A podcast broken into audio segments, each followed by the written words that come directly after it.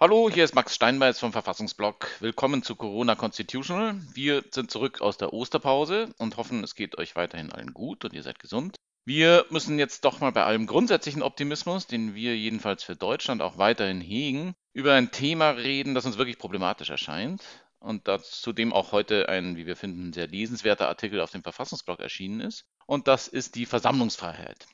Auf die Straße gehen dürfen ist nicht nur ein Ausdruck der allgemeinen Handlungsfreiheit, sondern auch ein politisches Grundrecht, für seine Meinung gemeinsam mit anderen zu demonstrieren, friedlich und ohne Waffen, wie es in Artikel 8 Grundgesetz heißt.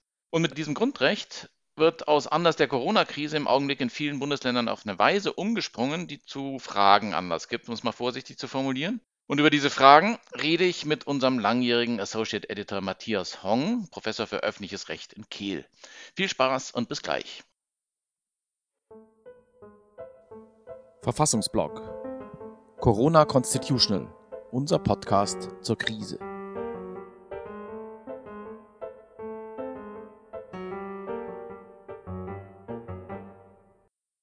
Hallo Matthias, schön, dass du da bist. Hallo Max, grüß dich. Wir reden über das Thema Versammlungsfreiheit und wenn man in diesen Zeiten zum Beispiel nach Polen rüberschaut, dann kann man da sehen, was da passiert. Da soll das Abtreibungsstrafrecht verschärft werden. Das hat die polnische Regierung vor einer Weile schon mal versucht. Da gab es gewaltige äh, Massendemonstrationen von schwarz gekleideten Frauen, die das tatsächlich dann verhindert haben, diese Verschärfung des Abtreibungsrechts. Und jetzt scheint die Gelegenheit dazu gekommen, unter Bedingungen des Lockdowns das einfach nochmal zu probieren, denn Demos sind im Moment auch in Polen nicht oder sehr oder nur sehr schwer und unter höchsten rechtlichen Risiken möglich. Das heißt, das könnte ein Einfalltor sein für autoritäre Regimes, Dinge zu machen, die äh, öffentliche Proteste generieren würden, äh, aber jetzt sozusagen die, wo man jetzt die Gelegenheit nutzen kann, das durchzubringen. Wenn wir jetzt den Blick nach Deutschland richten und äh, auf die bei uns geltenden Regeln für den Corona-Lockdown und das bei uns geltende Grundrecht auf Versammlungsfreiheit und wir jetzt mal anfangen bei der, auf der Verfassungsebene. Ähm, wie ist denn da die Verfassungslage? Ja, wir haben eigentlich bei der Versammlungsfreiheit ein Grundrecht, das ähm, mit einem Gesetzesvorbehalt äh, versehen ist für Versammlungen unter freiem Himmel und das ohne Gesetzesvorbehalt gilt für Versammlungen in geschlossenen Räumen. Und ähm, ja, wir haben im Moment eigentlich keine Außerkraftsetzung dieses Grundrechts, ja abgesehen von der Verwirkungsmöglichkeit, die ja praktisch noch nie ähm, verwendet worden ist, äh, gibt es da keine ähm, ja, sozusagen außergewöhnlichen Beschränkungen, äh, Notstandsregelungen oder dergleichen. Das Grundrecht kann durch Gesetz beschränkt werden. Wie wird es denn beschränkt, wenn man die Gesetzesregelungen und auch die Verordnungsregelungen anschaut, das Infektionsschutzrecht und die Landesverordnungen, die da gelten? Was steht denn da drin? Ja, jetzt kommen wir natürlich schon in einen Bereich, der rechtlich noch wenig geklärt ist. Ja, normalerweise gilt das Versammlungsgesetz. Ähm, in den meisten Ländern und vielen Ländern gilt noch das Bundesversammlungsgesetz. In einigen Ländern gibt es inzwischen landesrechtliche Regelungen, äh, die diese Frage speziell regeln. Jetzt haben wir im Infektionsschutzgesetz, äh, ja, wird das wird das Grundrecht zitiert, also Artikel 8 wird erwähnt, was so aussieht, als ob äh, durch das Infektionsschutzgesetz die Versammlungsfreiheit beschränkt werden soll.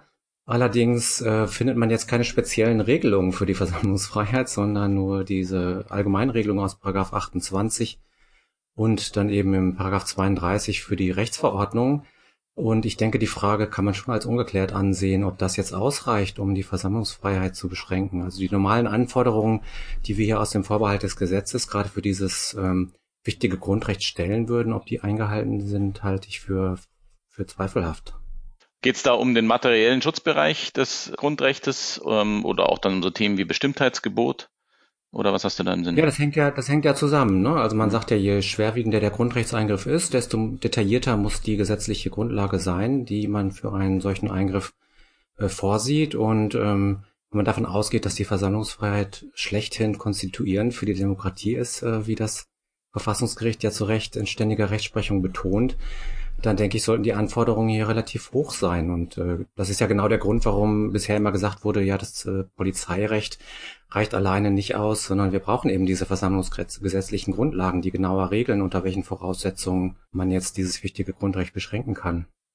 Wenn man jetzt die Verordnungslage in den Blick nimmt und, und auf die Länderebene auch runtergeht, da ist die Situation ja dann nochmal unterschiedlich äh, in dem Maß der Rigidität, in der das Verbot auf, auch auf die Versammlungsfreiheit durchschlägt.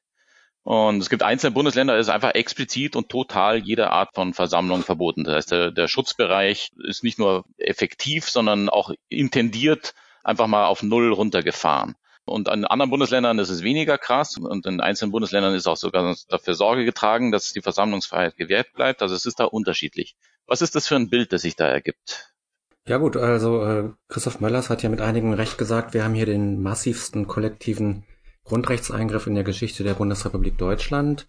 Und ich denke, das kann man auch äh, für die Versammlungsfreiheit sagen. Ja, wir haben ähm, entweder durch diese expliziten Verbote, die du ansprichst, oder durch implizite äh, Verbote, ähm, ne, also diese flächendeckenden äh, Kontaktverbote, die dann auch die Versammlungsfreiheit jedenfalls nach der Verwaltungspraxis hier mit erfassen, ähm, ja praktisch eine, eine zeitweilige Außerkraftsetzung dieses Grundrechts, ja, oder der Ausübung dieses Grundrechts.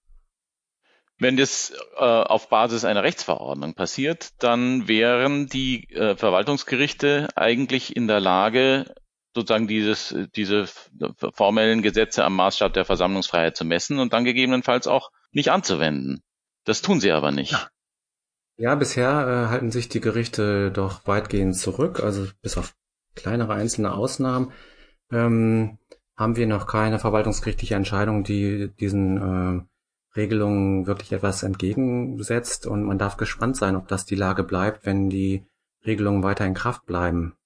Wie erklärst du dir denn das, ähm, dass die Verwaltungsgerichte das hier so durchwinken, bisher jedenfalls? Na gut, also ich denke, das ist natürlich eine Frage, über die man ähm, trefflich streiten kann, ob jetzt diese ähm, Ausnahmen, die man zumindest machen müsste, denke ich, die aus Verhältnismäßigkeitsgrundsätzen, denke ich, geboten sind. Ja, ob, ob die wirklich äh, rechtlich überzeugend sind, das kann, ist sicherlich eine Abwägungsfrage, die man auch anders entscheiden kann. Und es ist sicherlich, spricht einiges dafür, dass man als Verwaltungsgericht in der jetzigen Situation, auch wenn man so die epistemische Bescheidenheit äh, äh, ausübt, die viele Kollegen jetzt im Moment zu Recht ähm, einfordern, sich zurückhält und sagt, also hier geht's um schwer, schwerwiegende ähm, gesundheitliche Bedrohung und eine ja, wissenschaftliche Lage, die wir selbst noch nicht einschätzen können und dort äh, gestehen wir der Verwaltung zu, auch weitreichende Grundrechtseingriffe, solange die zeitlich begrenzt sind, ähm, durchzuführen. Ich denke, das sieht man an den Entscheidungen des Verfassungsgerichts, äh, das bisher sich auch zurückgehalten hat in allen Entscheidungen, dass dort, denke ich, in unter der Richterschaft äh, eben ja, eine Zurückhaltung herrscht und vielleicht auch eine Abwägung, die sagt, also wir müssen das in, in, ähm, im Moment in Kauf nehmen. Auch wenn das schwerwiegende Grundrechtseingriffe sind, sind sie durch die ähm, Gesundheitsbedrohung gerechtfertigt und deswegen äh, eignet sich der Verhältnismäßigkeitsgrundsatz hier nicht, um Einschränkungen zu rechtfertigen. Aber das finde ich ja das Erstaunliche, dass da nicht, nicht, nicht stärker unterschieden wird zwischen der Situation, wo man sagt, okay, wir haben hier tatsächlich einen, einen massiven Grundrechtseingriff, wo man aber tatsächlich eine Verbindung herstellen kann zu dem gesundheitspolitischen Zweck, der mit diesem Eingriff erfüllt wird. Also dass man jetzt sich nicht irgendwie zu, zu, zu 500 äh, äh, dicht gepackt vor das Brandenburger Tor stellen kann, das mhm. leuchtet ein, das kann man rechtfertigen, da kann man ein Argument sagen, dass das, das ist das, was wir damit erreichen wollen. Wenn man aber zum Beispiel einen Autokorso verbietet oder wenn man eine Versammlung von zwei Leuten, die irgendwie fünf Meter auseinanderstehen und mit Gesichtsmasken ausgestattet sind und dann sagt, nö, das ist einfach jetzt generell, äh, fällt das halt jetzt unter dieses Verbot und gut ist. Ne? Also eine Situation, wo man eigentlich den Eindruck hat, dass das Recht auf Rechtfertigung gar nicht gewahrt ist, sondern dass man, dass man sagt, das ist jetzt einfach, das exekutieren wir jetzt halt einfach, weil ein Notstand da ist. Muss man da nicht nochmal unterscheiden? Das ist eigentlich der Punkt, an, an dem ich die ganze Zeit rumkaue hier. Hm. Ja, ich würde es im Ergebnis ja so sehen wie du. Also ich äh, denke auch, dass äh, die Verhältnismäßigkeit nicht gewahrt ist, wenn man nicht ähm, zumindest solche Versammlungen ähm, ermöglicht, die ja, unter Wahrung der Abstandsregelung in geringer Teilnehmerzahl letztlich ja keine äh, nennenswerte Bedrohung eigentlich darstellen ähm, und dass die Gerichte ähm, teilweise ja sogar zwei Personenversammlungen hier äh, ähm, verhindern, das denke ich ist, äh, ist nicht angemessen. Und äh, da würde ich mir eigentlich wünschen, hätte mir auch vom Verfassungsgericht eigentlich gewünscht, dass äh, vielleicht ähm, in diesem Bereich ähm, ja das Grundrecht auch mal zur Geltung gebracht wird. Kann man sich denn damit trösten, dass es sich ja doch hier immer um Verfahren im einstweiligen Rechtsschutz ähm, handelt, wo eben sozusagen nur vorläufig erstmal summarisch geprüft wird ähm, und dass, dass dann im, im Hauptsacheverfahren da doch nochmal Tacheles geredet wird oder ähm, ist damit doch eigentlich naja. die Sache gegessen? Ja, also ich würde mir das natürlich wünschen. Also ich würde mir wünschen, dass im Hauptsacheverfahren noch nochmal eine genauere Lupe ähm, angelegt wird. Ich denke, es gibt allerdings oft ähm, einen Zusammenhang, auch wenn die rechtlichen Maßstäbe natürlich zu unterscheiden sind.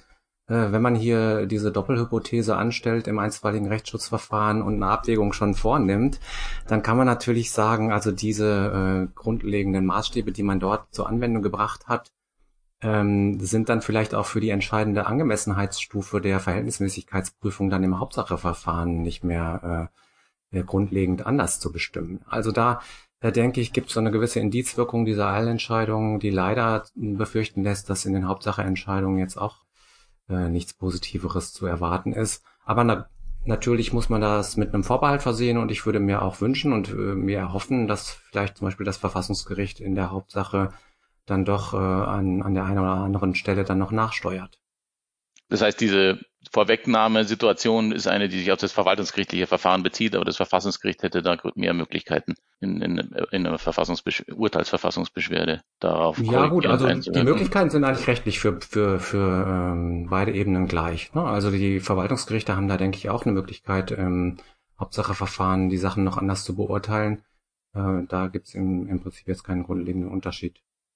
Okay. Jetzt ist es ja so, dass obendrein auch noch, also anders als in Polen, wo man tatsächlich, wo es tatsächlich ähm, die Proteste sich gegen etwas richten, was politisch sowieso geplant ist, äh, hier zumindest oft man den Eindruck hat, dass gerade die Proteste sich gegen den Corona-Lockdown richten.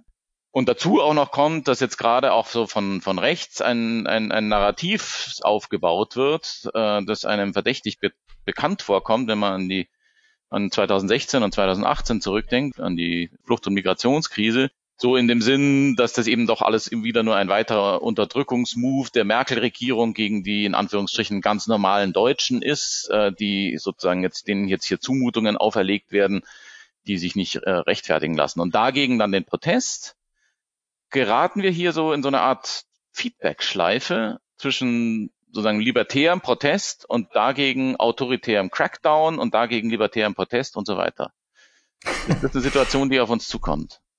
Ja gut, das äh, ist natürlich, wäre nicht auszuschließen, wenn man, äh, wenn man die Dinge wirklich auf die Weise gleichsetzen wollte. Äh, ich denke, du hast ja auch schon davor gewarnt, das halte ich für völlig berechtigt, das gleichzusetzen. Also wir haben hier noch keine Bewegung hin zu einem autoritären Regime.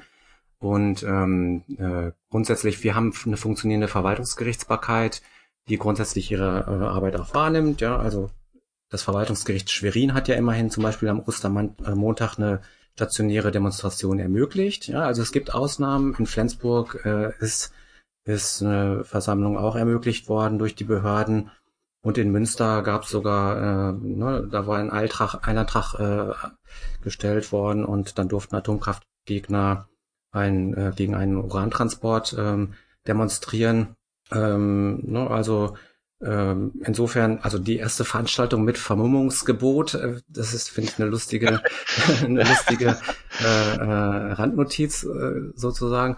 Also die Verwaltungsgerichtsbarkeit funktioniert, ähm, der Rechtsschutz funktioniert auch in diesen Zeiten und äh, das denke ich ist weit entfernt äh, von ähm, von dem, was wir in autoritären Staaten im Moment beobachten können.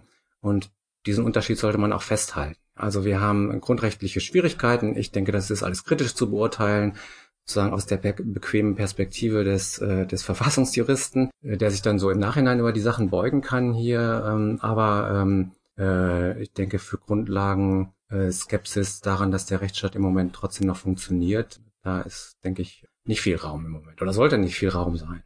Ja, da würde ich auch absolut zustimmen. Ähm, mit der mit der Fußnote sozusagen, dass es zu dieser Feedback-Schleife kommen kann, mhm. ähm, was mich was mir Sorgen macht.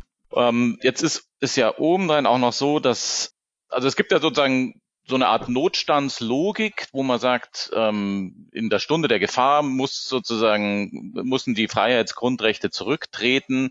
Äh, und das lässt sich dadurch rechtfertigen, dass es, dass der Notstand ja genau darin besteht, dass es eben um die Bedingungen der Möglichkeit von Freiheit überhaupt geht. Also wenn man jetzt irgendwie von, von irgendeinem Feind außen angegriffen wird oder wenn, wenn, wenn das Staatswesen, das die Grundrechte und die Freiheit garantiert, äh, am Zusammenkrachen ist, hat es zumindest auf einer hohen Abstraktionsebene eine gewisse Logik für sich zu sagen, dass das dann ein, eine Rechtfertigung sein kann, tatsächlich Grundrechte auszusetzen. Hier haben wir es aber ja nicht mit so einer Situation zu tun. Es geht um ganz normale, wenn auch in der Intensität natürlich gesteigerte Gefahrenabwehr. Es ist nicht so, dass es hier darum geht, dass die Bedingungen der Möglichkeit von Versammlungsfreiheit dann bedroht wird, wenn von der Versammlungsfreiheit Gebrauch gemacht wird, sondern es ist halt nur gefährlicher als sonst von der Versammlungsfreiheit Gebrauch zu machen. Und mhm. damit entfällt eigentlich sozusagen dieses Notstandsargument als sich, äh, aus sich heraus schon. Oder? Ja, doch, das äh, würde ich dir zustimmen. Das denke ich auch. Also wir haben hier einen qualitativen Unterschied zwischen diesen beiden Szenarien. Deswegen denke ich auch, ist eine Rhetorik des äh, Ausnahmezustands im Moment völlig unangebracht. Ja, also die Diskussion, die wir darüber haben, ist eine andere Diskussion. Ich würde letztlich trotzdem sagen, dass in beiden Situationen äh, letztlich der Rechtsstaat sich nicht aufgeben sollte und dass gewisse rechtsstaatliche Essentialia äh, sogar im Ausnahmezustand eben aufrechterhalten werden sollten. Aber ich finde, das ist eine ganz andere äh, Debatte, die man dort äh, dann führt, ne, über extreme Maßnahmen, die dann von einigen dann für in solchen Situationen für zulässig gehalten werden.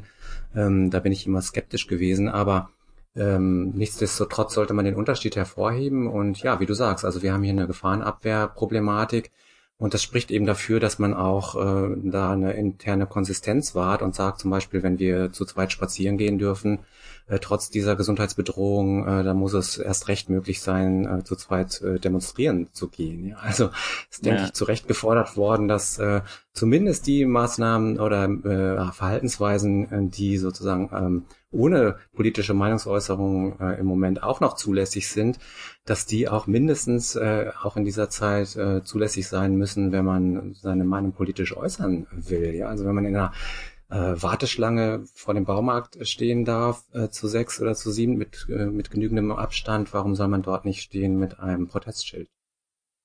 Das erscheint ein solcher No-Brainer, dass doch die Hoffnung vielleicht äh, besteht, dass ähm, sich diese Vernunft auch politisch über kurz oder lang in Deutschland wieder durchsetzen wird. Ich bedanke mich sehr, sehr herzlich und bis bald. Danke dir. Bis bald. Tschüss.